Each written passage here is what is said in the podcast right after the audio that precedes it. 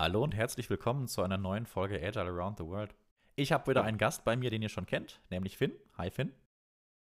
Stimmt, es ist Samstagmorgen, wir nehmen die Folge auf. Das heißt, wir führen heute auch unsere Reihe zum Thema agile Skalierung oder Scaled Agile, wie auch immer wir es nennen wollen, fort. In der letzten Folge hierzu haben wir erstmal generell das Thema so von ein paar Seiten beleuchtet, ohne jetzt äh, zu sehr ins Detail irgendwo zu gehen. Unser heutiger Fokus soll auf agilen Skalierungsframeworks liegen und zwar genauer gesagt den, ich nenne sie mal Scrum-nahen, Scrum-verwandten oder aus Scrum weiterentwickelten ich weiß gar nicht, ob es da was Offizielles zu gibt. Das heißt, im Fokus stehen sollen zum einen äh, Scrum of Scrums, wobei ich weiß ich nicht, ich finde es vielleicht für ein Skalierungsframework, also für, für, den Begriff Framework, ein bisschen dünn, aber es ist ja doch eine Möglichkeit, wie man eine überschaubare Anzahl von Teams koordinieren kann oder wie die sich koordinieren können. Deswegen sprechen wir da auf jeden Fall auch drüber. Und dann sollen noch Less und Nexus im Fokus stehen bin sehr froh, dass ich hier einen Experten dafür bei mir habe, äh, der sich ganz gut auskennt, weil ich bin da noch eher, ja, Neuling ist vielleicht auch übertrieben, aber ich habe da eher so Basiswissen und Grundlagenwissen und kenne die ganzen genauen Details noch nicht so sehr. Und dann wollen wir natürlich auch Fragen beantworten, wie für welche Anwendungsfälle ist eigentlich welches von den beiden besser geeignet. Und wenn du noch ein bisschen mehr im Gepäck hast, Finn, dann freue ich mich natürlich auch, aber wir wollen es auch nicht überstrapazieren. Ja,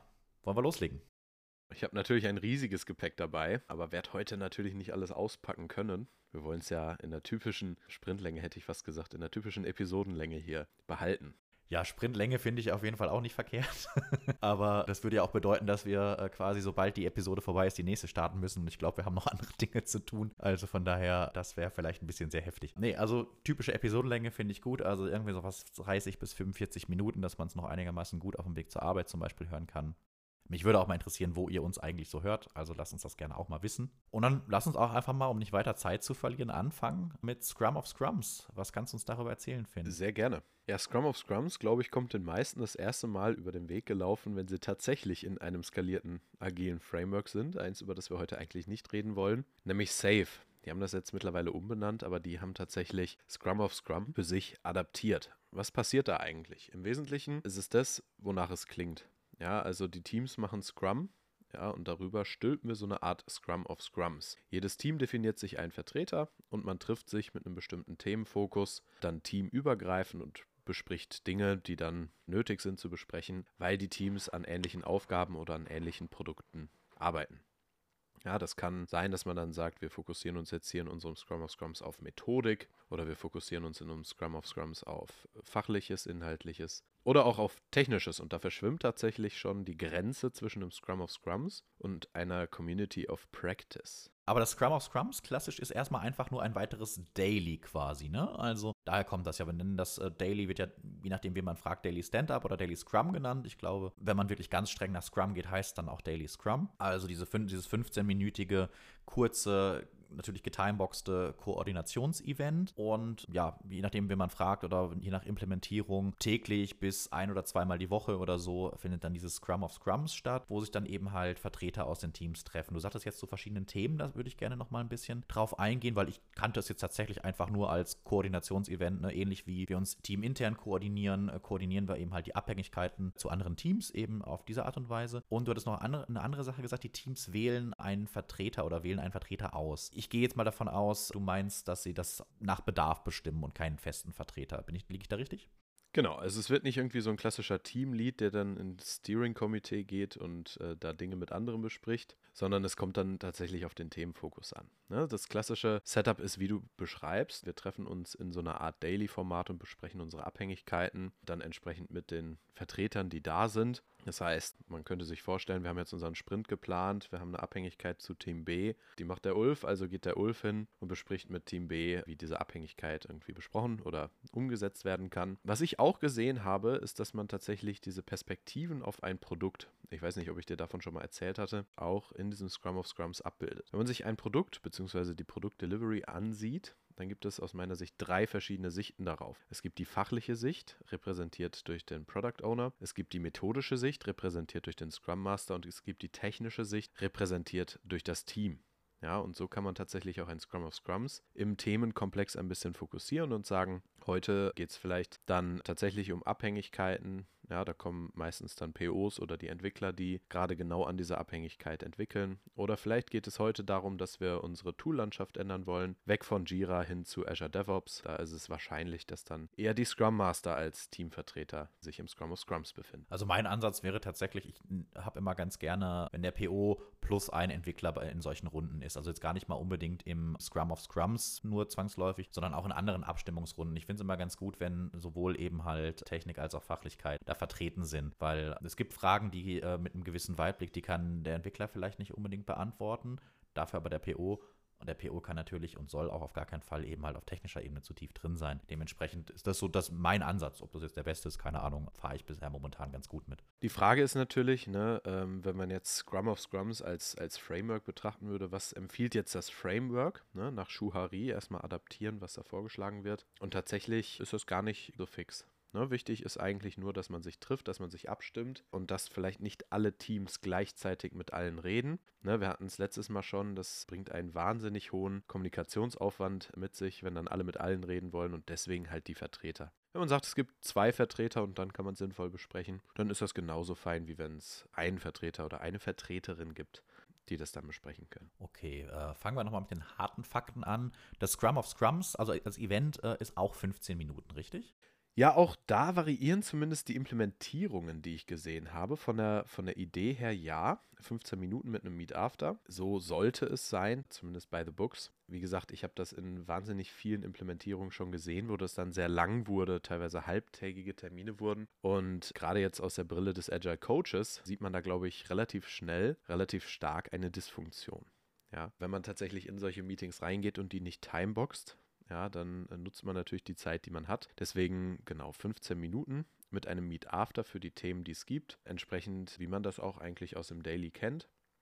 Ja, man, man definiert sich kurz die Themen. Jeder kann einmal zu Wort kommen und seine Themen vielleicht äh, raisen und dann gibt es ein Meet After. Also es ist eher der Punkt, wo man sich dann vernetzt für die Themen, die es dann im Nachgang zu besprechen gibt ja, vernetzen finde ich an der Stelle ein gutes Wort. Ne? Also das ist, machen wir ja im normalen Daily auch im Endeffekt. Wenn ich sage, hey Finn, ich habe noch hier ein Thema, das müsste ich jetzt mal ein bisschen ausführlicher mit dir besprechen. Hast du ihr nach direkt Zeit oder vielleicht heute Nachmittag um 15 Uhr eine Stunde für mich? Dann besprechen wir das natürlich dann ausführlich, aber halten damit halt jetzt nicht das gesamte Team oder alle Beteiligten auf, dass wir beiden jetzt eine Stunde uns bilateral äh, über irgendein Thema sehr tief austauschen, wo andere Leute dann vielleicht auch einfach abschalten, weil sie da gerade nicht so tief drin sind, sondern wir koordinieren uns halt nur, dass es stattfindet. An der Stelle vielleicht übrigens nochmal ein Zitat von Jeff Sutherland, der ja an sich selber gar nicht so bekannt ist als derjenige, der mit Scrum of Scrums so in Verbindung steht. Er hat gesagt, The Scrum of Scrums as I have used it is responsible for delivering working software of all teams to the definition of done at the end of the sprint or for releasing during the sprint. Finde ich, ist ein, ist ein sehr spannendes Zitat, weil es ja tatsächlich ein bisschen von dem jetzt auch weggeht, was wir besprochen haben. Also da hat das Scrum of Scrums tatsächlich auch eine Verantwortlichkeit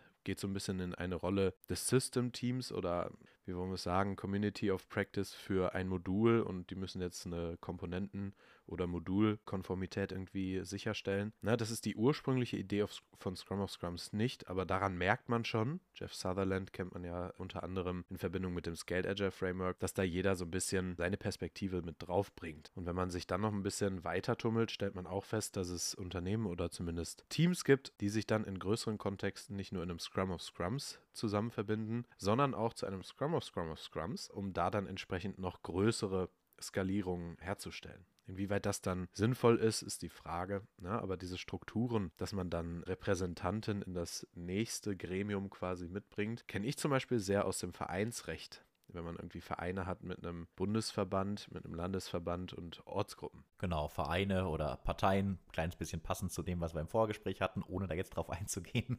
genau, die sind ja auch genauso so organisiert und dann wird halt über Gremien das vielleicht mal hochskaliert. Ich habe noch zwei Fragen, bevor wir dann das Thema Scrum of Scrums vielleicht auch einfach, damit wir genug Zeit für den Rest haben, abschließen. Punkt 1 ist Scrum of Scrums als Methode oder Framework, wie auch immer wir es bezeichnen wollen, irgendwo definiert, so wie der Scrum Guide, wo man sagen kann, okay, Scrum ist zwar viel mehr als das unter Umständen, weil die Implementierung abweichen können, aber wenn du genau wissen willst, was es mit Scrum erstmal auf sich hat, im Kern guckst du den Scrum Guide an. Gibt es sowas für Scrum of Scrums? Ja, wenn ich jetzt tatsächlich mir die Theorie dazu durchlesen wollen würde, würde ich jetzt empfehlen, tatsächlich bei der Agile Alliance mal nachzuschauen. Ich, ich würde sagen, die sind jetzt am methodischsten unterwegs. Ansonsten glaube ich, gibt es echt viele Quellen, die man da so findet. Ich habe selber mir den Spaß gemacht, mal zu googeln, was da so kommt. Tatsächlich ist das Top-Suchergebnis für Scrum of Scrums bei Google von Atlassian Jira ja, Scrum of Scrums ist ein Weg und so weiter. Also die erklären es für sich dann auch und natürlich erklären sie das dann, dass es super mit ihrem Tool passt, denke ich mal. Und ich glaube, da ist die Agile Alliance dann, die würde ich sagen, neutralere Quelle für sowas. Agile Alliance oder Scrum Alliance? Nee, tatsächlich die Agile Alliance. Okay, okay, cool. Das sollte ich auf jeden Fall in die Shownotes packen, weil die, die, kannte ich tatsächlich jetzt noch nicht. Also Scrum Alliance ist mir natürlich ein Begriff, aber Agile Alliance bestimmt schon mal gehört, aber war mir jetzt nicht so richtig ein Begriff. Dann würde ich gerne noch die Frage behandeln, für wie viele Teams ist es geeignet? Wie sind die Anwendungsfälle? Einfach so gefragt. Wann ergibt es Sinn und wann sollte man vielleicht was anderes machen? Ja, also ich glaube, wenn man, wenn man jetzt relativ leichtgewichtig irgendwie mit Teams zusammenarbeiten möchte in einem Produktkontext und dergleichen, dann bietet sich das, bietet sich das an. Ja, wenn man jetzt irgendwie den Overhead von Big Room Plannings scheut, wenn man irgendwie das gemeinsame, übergreifende, also grob granularere Backlog scheut. Wobei es dann tatsächlich, wenn man möchte, dass die Teams gemeinsam in eine Planung gehen, dann schauen wir schon wieder in andere, in andere Richtungen. Ne? Also da sind die Teams wirklich ganz locker und nur nach Bedarf miteinander verknüpft. Und der Aufwand für so ein Scrum of Scrums hält sich ja wirklich stark in Grenzen und kann man eigentlich auch als, als Sponsor von so einer Produktorganisation verbuchen unter, ist ja wie ein Kaffeegespräch in der Küche. Das heißt, die Teams dürfen auf jeden Fall nicht so eng miteinander gekoppelt sein, weil wir auch nur eine relativ begrenzte Zeit der gemeinsamen Kommunikation dann haben. Und vor allem, äh, was mir dann auch auffällt, es ist ein Stück weit reaktiv, weil wir reden dann über die Sachen, während der Sprint läuft. Das heißt, wir haben kein oder wirklich nur ein geringes proaktives Dependency Handling. Natürlich können wir im Rahmen von Backlog Refinement und so weiter auch sagen, hey, pass auf, wir sehen da schon das und das aufkommen. Da haben wir auf jeden Fall mit euch gewisse Abhängigkeiten. Die sollten wir jetzt mal in Betracht ziehen und versuchen, die aufzulösen oder zumindest zu behandeln. Das funktioniert sicherlich begrenzt schon, aber wenn ich jetzt sehr stark gekoppelte Teams habe, würde ich jetzt mal behaupten, klappt das vielleicht nicht so richtig gut. Da bin ich voll bei dir. Ne? Also man sieht irgendwann, äh, wenn Scrum of Scrums nicht mehr funktioniert, sieht man, dass die Leute sich äh, treffen ja, und dann erstmal den ganzen Tag damit besch äh, beschäftigt sind, sich abzustimmen. Das kommt dann natürlich auch immer auf die Menschen an, die dort unterwegs sind, ob sie denn diesen Weitblick von sich aus machen ne, und sagen, wir schauen jetzt mal im Refinement, was kommen denn für Dependencies auf uns zu damit wir die im Scrum of Scrums schon mal besprechen können. Oder tun sie es nicht. Da hat man dann keine, in Anführungszeichen, methodische Unterstützung, dass man dort die Dependency im Vorhinein geklärt kriegt. Okay, dann lassen wir es mal, belassen wir es dabei für Scrum of Scrums. Vielen Dank schon mal bis hierhin. Lass uns mal weitergehen zu Less oder Nexus. Steig einfach gerne mit dem von den beiden Frameworks ein, worauf du am meisten Lust hast oder womit du anfangen möchtest. Ja, ich mag natürlich Less. Das Large Scale Scrum Less Framework. Der so eine ähnlich konstruierte Abkürzung wie Safe auch, ne? Also ich glaube, man wollte unbedingt, dass es Less heißt, beziehungsweise Safe heißt und hat sich das dann so zurechtgebogen, dass es irgendwie funktioniert, ne? Das Tolle ist ja auch der Claim von Less. Der Claim von Less ist More with Less. Und die Catchphrase von, von Les ist tatsächlich, wenn du skalieren musst, skalier nicht. Und äh, deswegen sind die natürlich meine, meine erste Wahl jetzt weiterzumachen, weil ich da natürlich voll und ganz zustimmen kann. Was zeichnet Les aus? Les ist tatsächlich auch sehr leichtgewichtig. Jetzt nicht so leichtgewichtig wie hin und wieder mal ein Scrum of Scrums zu machen, aber doch schon sehr leichtgewichtig. In dem Sinne, als dass wir gar nicht so viel, in Anführungszeichen, Overhead haben, wie wir das aus anderen Skalierungsframeworks kennen. Man stellt sich vor, Lennart, du hattest beim letzten Mal vorgestellt, eine Situation, in der du gerade bist. Also wir stellen uns vor, wir haben ein Team und wir stuffen Stück für Stück, haben immer mehr Teammember und auf einmal stellen wir fest, die sind jetzt zu groß. Also was machen wir mit denen? Wir könnten sie in einem Less-Framework tatsächlich einfach aufteilen. Ja, wir behalten alle den Product Owner. Ja, der hat immer noch sein eines Product Backlog. Wir könnten in der Situation dann tatsächlich für zwei Teams den einen Scrum Master behalten und so wirklich viel Unterschied gibt es dann nicht. Der einzige Unterschied ist, dass Less dann tatsächlich nach wie vor aufteilt zwischen einem Sprint Planning 1, Sprint Planning 2 und das Sprint Planning 1 findet dann mit dem Product Owner beider Teams statt, mit dem einen Product Backlog, aus dem beide Teams sich dann ihre Backlog-Items für den Sprint nehmen. Und dann im Sprint Planning Teil 2 treffen sich die Teams dann für sich, sprechen über das Wie setzen wir das um, wo dann der Product Owner dann nochmal für Rückfragen zur Verfügung stehen kann, aber sich dann nicht dreiteilen oder zweiteilen muss in dem Szenario. Und der Scrum Master facilitiert, das heißt, er muss sich dann eventuell zweiteilen. Aber das geht. So, und dann haben wir Sprint Planning Teil 2. Es wird entwickelt und ja, da gibt es dann zwischen den Teams verschiedene Arten und Weisen, wie es dann zu Koordination kommen kann. Also einfach am besten rübergehen mit den Sprechen glaube ich, selbsterklärend. Dann gibt es natürlich auch verschiedene andere Möglichkeiten. Was ich immer total cool finde, Communicate in Code. Da kann ich später noch mal ein bisschen drauf eingehen. Wie kann man tatsächlich die Integration von Teams in Code darstellen? Auch eine Möglichkeit, die Les jetzt hier äh, hervorhebt und andere. Man kann natürlich dann auch unser Scrum of Scrums, was wir gerade besprochen haben, mit Les kombinieren und sagen, wir haben die Dailies in den Teams und dann nochmal ein Scrum of Scrums über die Teams. Ja, und dann gibt es am Ende des Sprints entsprechend ein übergreifendes Sprint Review. Wir erinnern uns, der Product Owner war ja tatsächlich nur im Sprint Planning Teil 1 dabei. Das heißt, für ihn ist das gar nicht so sehr teamspezifisch. Er hat einfach Backlog-Items vorbereitet, vorgestellt und die Teams haben sie sich gezogen. Das heißt, am Ende des Sprints zeigen die Teams dem Product Owner auch gemeinsam das Entwickelte. Dann gibt es einmal Team-Retrospektiven und dann, und das finde ich äh, tatsächlich wichtig, eine übergreifende Retrospektive, wobei wir das dann tatsächlich in einer Scrum of Scrums Art machen. Also wir haben da den Product Owner, wir haben die Scrum Master und dann Repräsentanten der Teams. Na, das kommt uns wieder bekannt vor. Gut, so funktioniert tatsächlich Less dann im Kleinen. Also natürlich jetzt nicht im ganz Kleinen, aber so funktioniert Less, wenn wir es jetzt nicht riesig machen, weil da gibt es dann tatsächlich nochmal die nächste Stufe, Less Huge. Da glaube ich, gehen wir gleich erstmal drauf ein. Genau, bevor wir über die nächste Ausbaustufe Less Huge sprechen, würde ich gerne noch mal kurz auf ein paar Sachen eingehen. Also, du hast gesagt, man kann noch zusätzlich zur Koordination der Teams untereinander Scrum of Scrums anwenden. Das heißt, im Umkehrschluss für mich, das Framework Less an sich sieht erstmal nicht vor, dass sich die Teams während des Sprints nochmal zu übergeordneten Dailies oder sonst irgendwas treffen. Also die laufen dann wirklich die zwei oder vier oder drei oder wie auch immer lang die Sprints sind, Wochen separat voneinander und würden sich dann natürlich, man darf ja miteinander reden, bei Bedarf abstimmen, also ad hoc, aber es gibt keine Struktur dafür. Ja, genau. Also es gibt keine Struktur dafür. Offiziell rät lässt tatsächlich sogar davon ab, ein Scrum of Scrums einzuführen. Warum ist das so? Wenn man ein Scrum of Scrums zwischen den Teams braucht, dann sind die Teams vielleicht so geschnitten, dass es zu viele Dependencies gibt zwischen den Teams man sollte vielleicht mal den Teamschnitt beachten, anstatt Scrum of Scrums einzuführen. Sehr cool. Das finde ich wirklich sehr cool, weil das ist ja auch der Anspruch, den zum Beispiel Scrum hat, also den ich aus Scrum kenne. So, es macht Probleme halt wirklich transparent. Ne? Und wenn ich dann feststelle, okay, meine beiden Teams oder meine fünf Teams äh, müssen sich ständig nochmal irgendwie abstimmen, die brauchen entweder täglich in Scrum of Scrums oder verbringe einen halben Tag äh, damit, sich noch irgendwie weiter zu koordinieren, dann habe ich da natürlich ein Problem. Ich füge sogar immer noch ganz gerne hinzu, Scrum schafft keine Probleme, sondern es macht sie schmerzhaft transparent, weil das ist so meine Erfahrung, weil dann tut es nämlich richtig weh. ja, das stimmt. Das ist auch ein, so ein Claim von, von Les, könnte ich, könnte ich mir vorstellen. Ist jetzt kein offizieller, soweit ich weiß, aber tatsächlich, zumindest an der Stelle, äh, sagen so, naja, wenn, wenn man Scrum of Scrums tatsächlich braucht, dann gibt es halt zu viele Dependencies. Ja, leuchtet auf jeden Fall ein. Dann noch die Frage, in der aktuellen Version des Scrum Guides haben wir ja nicht mehr klassisch Planning 1, Planning 2, was ja dann auch bei Single-Team Scrum teilweise schon verschiedene Events wirklich sind, also auch mit verschiedenen Personenkreis, verschiedene Meetings. Eine Pause dazwischen, gut, die finde ich so oder so ratsam, also auch wenn man es im gleichen Kontext weitermacht. Und im aktuellen Scrum Guide haben wir ja eigentlich drei Topics für unser Sprint Planning. Topic 1, why is the sprint valuable? Topic 2, what can be achieved in the sprint? Das wäre dann so klassisch das Planning 1 und äh, Topic 3, how can we achieve this?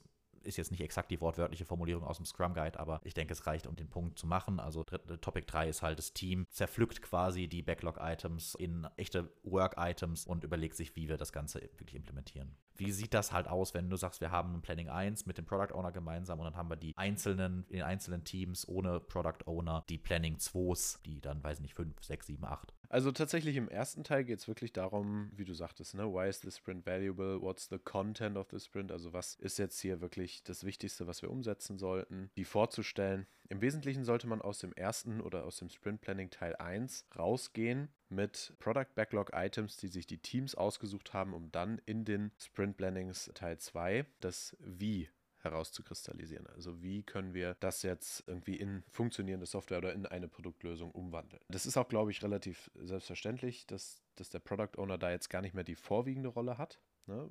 Von ihm kommt ja das Was wollen wir tun. Insofern ist das, glaube ich, auch ein ganz guter Schnitt, genau an der Stelle zu sagen, wir haben jetzt unsere ja, Product Backlog Items in die Teams mitgenommen, überlegen uns, wie wir es umsetzen können. Und bei Bedarf holen wir uns nochmal den Product Owner und fragen ihn, guck mal, wenn wir es so machen, ist das hilfreich. Das heißt, die Flexibilität, die ich zumindest in die aktuelle Version des Scrum Guides reininterpretiere, insofern, dass wir zwischen diesen drei Topics bei Bedarf auch flexibel hin und her wechseln können, wenn es sich eben halt herauskristallisiert. Die habe ich dann nicht unbedingt. Also Beispiel wäre jetzt, wir stellen dann im alten Planning 2, also in dem äh, Teil, wo das Team eben halt den Plan quasi entwickelt, wie aus der Anforderung eine funktionierende Software werden kann, wir dann feststellen, okay, der Workload ist doch ein bisschen größer, als wir vorher antizipiert haben, dann könnten wir nochmal in das vorherige Topic, also Topic 2, zurückgehen und sagen, okay, vielleicht müssen wir doch eine User Story oder ein Backlog-Item weniger in den Sprint mit reinnehmen. Oder wir könnten sogar so weit hingehen, also auch wenn wir das im zweiten im Topic 2 feststellen, dass das Sprint Goal, was ja im Endeffekt das Outcome von Topic 1 ist, nicht ganz passt, dann können wir halt flexibel hin und her gehen und das wirklich über diese drei Topics bzw. drei Ebenen, wenn man so möchte, und das ist halt ein Stück weit Flexibilität, die ich dann einbüße, wenn ich eben halt skaliere. Also nochmal wunderbar äh, auch ein Beispiel dafür, warum man Skalierung, wenn es irgendwie geht, vermeiden sollte. Gut, dann bin ich gespannt, wie Less Huge aussieht. Ja, Less Huge macht das Ganze natürlich nochmal größer und auch hier da wird dann dieses Warning von, von, von Les nochmal wirklich größer. Ne? Also, wenn wir uns jetzt mal äh, Les Huge, by the way, äh, Les hat auch ähnlich wie Safe so eine klickbare grafische Darstellung auf der Website, die natürlich insofern praktisch ist, als dass man sich da durch die Dokumentation dann entsprechend ein bisschen durchklicken kann. Cool. Und wenn man sich die Grafik von Les Huge anschaut, stellt man erstmal fest, dass es im Wesentlichen aussieht, als hätte man mehrere Les-Implementierungen nebeneinander gesteckt. Ja, was, was passiert da genau? Man sieht dann auf der der linken Seite beispielsweise auf einmal nicht mehr den Product Owner, sondern man sieht also nicht nur, es gibt natürlich noch den Product Owner, aber es gibt dann auf einmal so etwas wie APOs, die Area Product Owner. Und da gibt es dann eine Unterscheidung zwischen den Backlogs für die verschiedenen Teams bzw. Teams von Teams. Also den Block, den wir gerade genommen haben mit den zwei Teams, wir haben Sprint Planning 1, Sprint Planning 2, dafür braucht es ja einen Product Owner. Und wenn wir jetzt vorstellen, es gibt von diesem Setup irgendwie vier, ja, äh, müsste sich der Product Owner da wirklich aufteilen. Viermal. Und das macht natürlich keinen Sinn. Also gibt es Delegierte sozusagen. Und diese Rolle in Sprint Planning Teil 1 und Sprint Planning Teil 2 übernehmen dann die Area Product Owners. Ja, die haben dann auch ein tatsächlich relativ eigenes Backlog. Da komme ich gleich noch drauf. Das Area Backlog für ihre sogenannte Requirement Area. Also man fängt sich das tatsächlich so ein bisschen an aufzuteilen. Es gibt dann Requirement Areas. Die haben ihre eigenen APOs, also Area Product Owner. Und da drin funktioniert erstmal alles so im Wesentlichen, wie wir es gerade besprochen haben. Und jetzt ist natürlich die Frage, wie funktioniert denn jetzt so eine Area Product Owner Ship. Diese Requirement Areas sind im Wesentlichen, würde ich sagen, eine Art Filter auf das Product Backlog. Ja, also für alle, die schon mal zum Beispiel in Jira gearbeitet haben, die kennen das oben, kann man dann äh, so Schnellfilter adaptieren, vielleicht nach Stichworten und dergleichen. Das war auf jeden Fall jetzt auch genau das Bild, was ich im Kopf hatte. So habe mir genau so ein Jira-Backlog vorgestellt. Da bin ich auf jeden Fall versaut genug durch, äh, weiß nicht wie viele Jahre lange Arbeit mit Jira, dass ich direkt das Bild im Kopf hatte. Ach ja, okay, das heißt, ich habe mein Gesamt, ein Jira-Projekt, habe mein gesamtes Backlog und habe ich einen Quick-Filter für Area 1, Area 2 und dann sehe ich einfach nur noch das reduzierte Set. Cool. Genau, du siehst dann das reduzierte Set. Als Product Owner hast du deine delegierten Area Product Owner und dadurch, dass du dann diese Filter hast, stellst du sicher, dass es nach wie vor übergreifend eine einheitliche Priorisierung gibt. Genau, an, an der Stelle vielleicht ist kurz Zeit für eine Anekdote. Ich bin, was Jira angeht oder Ticketsysteme, auch sehr versaut. Lennart, mein erster Job war tatsächlich, Plugins für Jira zu entwickeln. das ist aber auch brutal, weil ich glaube, das ist gar nicht so einfach, ne? Oh, die Dokumentation war zu der Zeit echt eine Katastrophe, aber ich weiß nicht, wie das heute ist, ne? Also ich könnte mir vorstellen, dass sie da tatsächlich einiges gemacht haben. Genau, im Wesentlichen ist es das auch schon. Ich weiß nicht, ob ich jetzt einen, einen Punkt übersprungen habe, der dich sehr interessiert. Ich habe auf jeden Fall ein, zwei Fragen dazu. Das heißt, ich kann mir das quasi so vorstellen, ich habe einfach viermal, wenn wir jetzt, ich nehme jetzt mal vier das Beispiel, weil du das gerade reingebracht hast, viermal quasi so ein Setup, wie Less an sich erstmal aussieht, nur dass der PO dann halt nur noch der nur noch in Anführungszeichen der Area-PO ist und setzt da in Anführungszeichen einen gemeinsamen PO obendrauf. Arbeiten dann quasi nur der Gesamt-PO und die Area-POs zusammen, um das zu schneiden oder sind da die Entwicklungsteams schon mit einbezogen? Das zu schneiden, hilfe nochmal. Also die Stories. Ich würde die Frage vielleicht nochmal versuchen, ein kleines bisschen äh, detaillierter zu formulieren. Also ich habe ja dann einen Gesamt-Backlog, für das ist auf jeden Fall der Gesamt-PO zuständig, wenn ich das richtig verstehe. Und dann muss ich ja irgendwann entscheiden, im Zweifelsfall, was geht jetzt in welche Area. Also manchmal mag es total klar sein, aber es gibt sicherlich auch die Fälle, wo das vielleicht nicht unbedingt klar ist. Das heißt, ich muss erstmal gucken, ich habe jetzt hier ein Gesamtthema, daran sind vielleicht Area 1 und 4 beteiligt das weiß ich vielleicht gar nicht unbedingt vorher. Stichwort technische Abhängigkeiten dazwischen. Natürlich versuchen wir die gering zu halten, aber das wissen ja viele POs oder da haben ja viele POs dann nicht unbedingt den Blick für. Müssen sie auch gar nicht haben, ist nicht unbedingt ihr Job. Wie funktioniert also quasi dieses, dieses Runterbrechen, bis ich dann im Endeffekt bei den einzelnen Teams, beziehungsweise erstmal bei den einzelnen Less-Bündeln ankomme? Das kommt tatsächlich darauf an, wie sich dann diese Areas auch gebildet haben. Ja, also es gibt jetzt es gibt ja vielleicht welche, die bilden sich dann nach bestimmten Kundengruppen. Es gibt vielleicht welche, die bilden sich nach bestimmten Technologien und dergleichen. Da ist Less tatsächlich, was, was diese Team-Forming-Aspekte angeht im skalierten Bereich, ganz anders aufgestellt als, als andere Frameworks. Ne? Wenn wir bei Safe einen Teamschnitt machen, dann machen wir den meistens aus einer zentralen Analyse heraus. Das funktioniert bei Less ganz anders. Da kann man sich vorstellen, passiert viel mit, wie heißt das, Vote by Foot. Ja, also ich entscheide mich dadurch, dass ich irgendwo hingehe, wo ich meine Expertise am besten einbringen kann und dergleichen. So, das heißt, es kann durchaus sein, dass die Areas nach ganz verschiedenen Paradigmen äh, geschnitten sind. Ja. Und äh, dafür gibt es dann tatsächlich entsprechend die Refinements, ja, wenn mein Area Product Owner mir jetzt in einem Refinement um die Ecke kommt mit einer Story, wo ich mir denke, wie soll ich das denn machen? Ich kann hier keine ISO-Zertifizierung machen. Ich bin, was weiß ich, Datenbankentwickler und das sind wir alle hier. Dann sagen wir, ja, ist schön, lieber Finn, ja, aber danke, nein, danke. Frag mal bitte, ob du das in einer anderen Area unterbringen kannst. Okay. Ja, das war so meine Hauptfrage tatsächlich. Also im Endeffekt muss ich jetzt nochmal so ein bisschen drüber nachdenken. Das heißt, ich sollte natürlich schon möglichst lose Kopplungen haben. Oder ich frage dich einfach nochmal, hast du vielleicht gerade kurz was, kannst du uns einen Anwendungsfall skizzieren, wo du zum Beispiel Less empfehlen würdest? Ist natürlich jetzt auch nicht ganz einfach, weil das hängt, die Entscheidung hängt wahrscheinlich auch an vielen Details, nehme ich mal an, aber hast du gerade was im Kopf, wo du sagst, guck mal, das könnte man wunderbar mit Less, beziehungsweise in dem Fall ja Less Huge vor allem abbilden? Also das Spannende an Less Huge ist ja, dass Less selber davon abrät.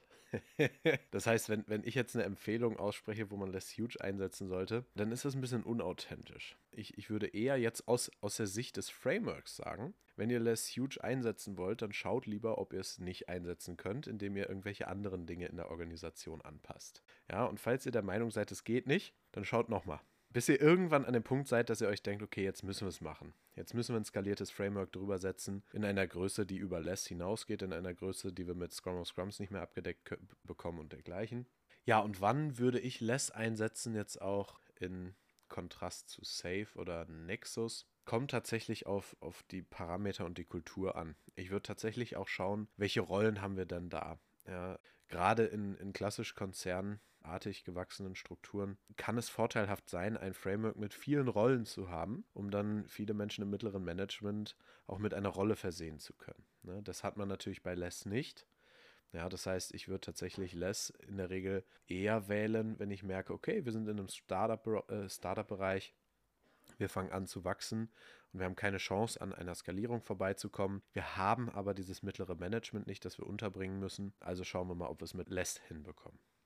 Ich glaube, in dem Fall würde ich ganz besonders stark an Les denken. Okay, vielleicht sollten wir nochmal grundsätzlich auch über die Dimension bzw. Größenordnung reden. Also ich glaube, Less funktioniert so irgendwie bis mit so circa bis zu acht Teams, war das richtig? Da bin ich tatsächlich gerade auch überfragt, bis, bis zu welchem Limit das funktioniert. Ich muss dazu sagen, ich bin, ich bin nicht so der Zahlen auswendig lerner. Aber wenn ich es wenn richtig im Kopf habe, dann ist Scrum super für ein Team. Ja, also nach der nach der Aussage von Les ist Scrum super für ein Team, Less super für zwei bis acht und Less Huge ab acht.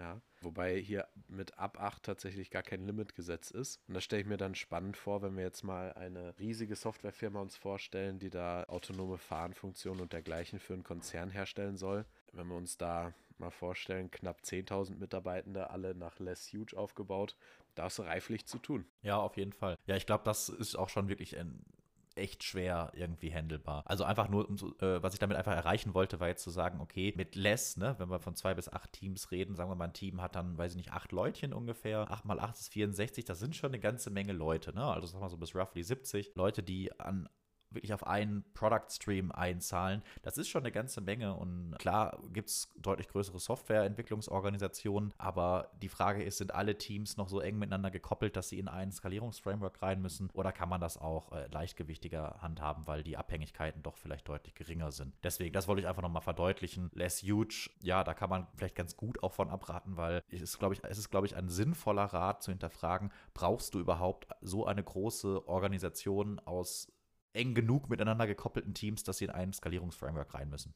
Ja, und tatsächlich darf man nie vergessen, wenn eine Lösung so riesig ist, und jetzt, jetzt greifen wir wirklich hoch, ne? also ein ERP-System, nehmen wir mal SAP, ja, je nachdem, wie man architekturell so eine Lösung wie SAP aufbaut, können die Teams teilweise äh, sehr unabhängig voneinander entwickeln und ihre Lösungen zur Verfügung stellen. Ne, das ist das, was ich vorhin erwähnt hatte, ne? Interaction as Code würde ich jetzt gleich drauf eingehen. Aber wenn man Dinge zwischen den Teams relativ klar kommuniziert, klar festhält, wie die, wie die miteinander funktionieren sollen, dann kann man tatsächlich in manchen Fällen auch wirklich leichtgewichtigere Frameworks äh, verwenden oder vielleicht von einer Kooperation der Teams, also dass sie wirklich kollaborieren müssen mit Aufwand und Abstimmung, absehen und eher in Dinge in, in eine Richtung gehen, als wären andere Teams ein As-a-Service-Provider.